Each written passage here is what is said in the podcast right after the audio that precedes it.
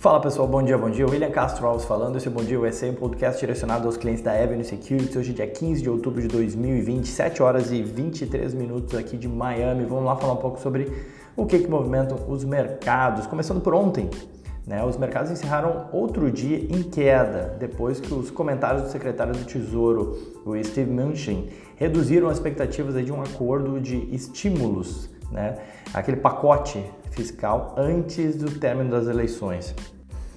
O Steve Mnuchin ele afirmou que os democratas e os republicanos dificilmente eles vão chegar a um acordo antes das eleições marcadas agora para o dia 3 de novembro. Né? O mercado, obviamente, não se animou a isso também com a temporada de resultados, que até conta com alguns bons balanços uh, até o momento. E a gente também teve dados melhores da economia, que mesmo assim também não ajudaram. Acho que o que mais pesou realmente foi esse comunicado do Steve Mnuchin falando que dificilmente democratas e republicanos vão chegar a um acordo antes das eleições. Algo que a gente já tinha comentado na sala de análise, já tinha dado meu pitaco ali, minha opinião de que dificilmente ia sair um pacote antes das eleições, exatamente por conta das eleições, né? essa dificuldade, esse embate entre ambos que faz com que cada, cada partido queira chamar o pacote de seu, né? e aí dificulta a execução do mesmo. E aí, diante disso, a gente viu o Dow Jones caindo 0,58, o S&P 0,66 e o Nasdaq 0,80. Apesar disso, a gente teve alguns destaques positivos. O setor industrial ontem, o XLI, ETF que representa o setor, foi bem, uma alta de 0,56. Destaque para algumas empresas, a Howmet Aerospace, HWM, o código dela, subindo 2,3%. A Huntington Ingalls, HII, o código dela, subindo 2%. General Electric, 1,5% de alta, código EGE. E a Amtech, código AME subindo 1,6. É, petróleo, o ETF XLE de energia, né, subindo 0,43. Destaque para Kinder Morgan, KMI, o código dela subindo 2,8. A Marathon, que é uma distribuidora de, de combustíveis aqui nos Estados Unidos, a MPC, código dela, né, subindo 1,8. E a Baker Hughes, a BKR, o código dela subindo 2,25%. Setor de materiais, a eh, XLB também foi bem com alta de 0,29. Na ponta negativa, setor de biotech liderou as perdas aí com 1,85 de queda, o XBI, o ITF do setor. E o setor de bancos também não foi bem, é, com o KBE caindo 1,43, destaque pro negativo aí para Bank of America uh, uh, e Wells Fargo, já já comento sobre os resultados deles além da tecnologia XLK com queda de 0,53, com as grandes empresas, Big Techs, todas elas em queda. Na economia, a gente teve dados do, de inflação ao produtor, o PPI, que vieram melhores do que esperado, é uma alta de 0,4, a projeção é de 0,2, mostrando que está tendo uma, uma inflação, ou seja, a economia ela não está tão desaquecida, assim, ela vem aquecendo. Estoques de petróleo também vieram melhores do que esperado, indicando que os estoques vêm se reduzindo. E os novos empréstimos na China também vieram positivos, com dados acima do projetado, mas conforme eu falei, nada disso foi suficiente para a tônica principal que foi de, olha, aparentemente não vamos ter um pacote antes das eleições, que foi dado pelo secretário do Tesouro americano.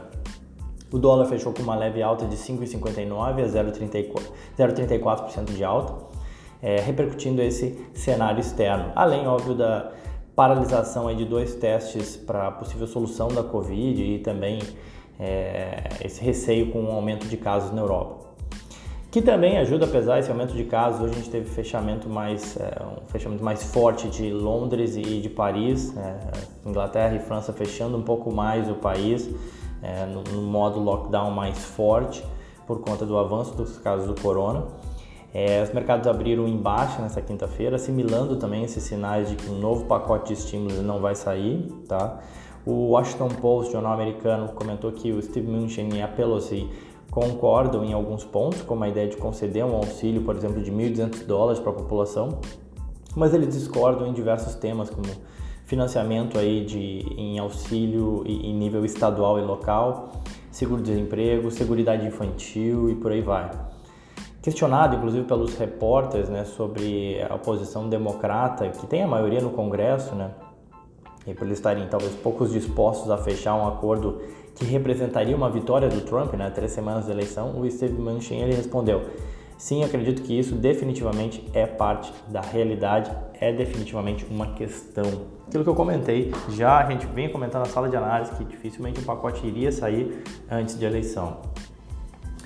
Na Ásia, no Japão, o Nikkei fechou com queda de 0,51, Hang Seng 2% de queda em Hong Kong, é, na Coreia do Sul queda de 0,81 e na China queda de 0,26. As bolsas europeias hoje trabalham fortes quedas, né, pesando ainda mais a questão do lockdown, como comentei com vocês, né, um aumento de casos na Europa preocupa. O índice Eurostox cai 2,24, o CAC de Paris cai 2,29, na Itália 2,42, Londres 2,26 e DAX queda de 2,96. Tudo isso que eu falei quedas, né? Os futuros americanos apontam também para queda, queda de 1,04 no S&P, Dow Jones 0,92 e os futuros do NASA caem 1,77. Na agenda, a gente tem pedidos de seguro-desemprego às 9h30, assim como a atividade industrial do Fed da Filadélfia às 9h30. Pode ser que dados melhores da economia ajudem aí. Vamos ver como é que saem os dados hoje às 9h30. A gente também tem relatório de emprego do, do Fed e o discurso da Christine Lagarde, presidente do Banco Central Europeu, em meio a esse cenário de é, aumento de casos na Europa. Né? Vamos ver o que, que uh, como é que avança isso ao longo do dia. Em termos de resultados, a gente tem vários resultados saindo. A Taiwan Semiconductor Manufacturing Company, né, gigante de semicondutores, TSM, divulga hoje. Morgan Stanley MS, o código dela divulga hoje. Walgreen Boots, WBA, o código divulga hoje. Trust Financial, TFC, todos esses que eu comentei antes da abertura do mercado. Né? Taiwan, Morgan Stanley, Walgreens Boots e Trust Financial. Trust Financial, perdão. A gente também tem agendado para hoje, só que sem hora definida, Honeywell que atua em diversos setores, empresa industrial americana, sem hora definida para divulgar seus resultados. Bom, e aí falando dos resultados, começando pelo Bank of America, divulgou os resultados ontem, viu suas ações fechando em queda de 5,33, tá? um resultado que não bateu o consenso do mercado e levantou preocupações aí com maiores inadimplências. O banco entregou uma receita de 20,3 bilhões, pior do que o esperado e com queda em relação ao segundo trimestre de 2020, né, o último trimestre, e também em relação ao terceiro trimestre lá do ano passado.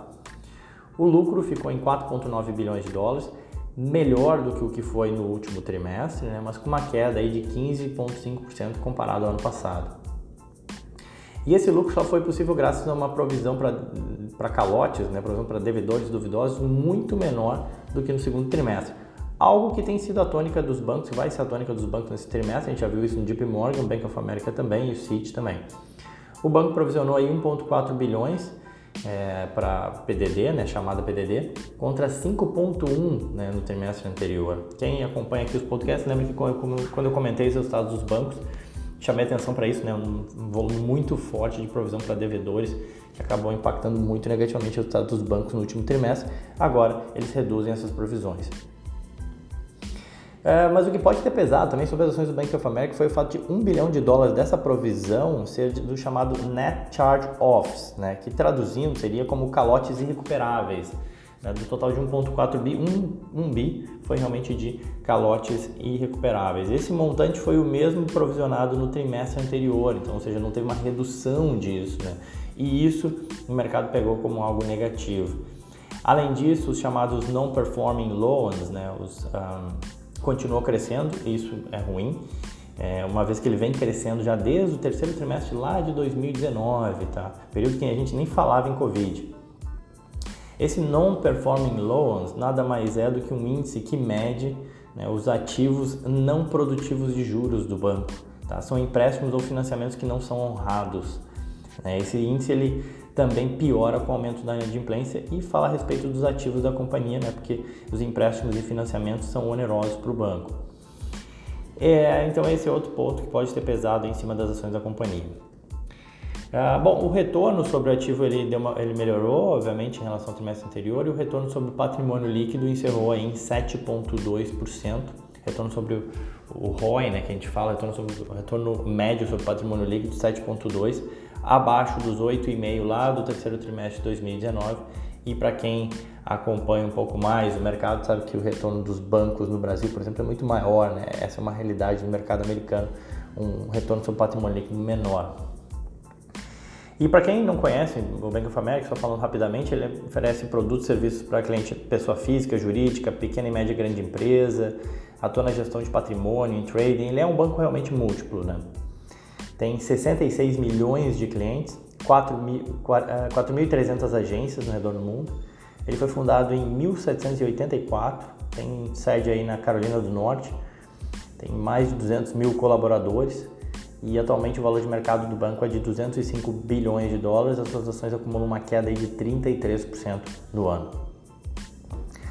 Outro gigante dos bancos, o Wells Fargo, WFC, as ações caíram ontem 6%, com resultados que desapontaram.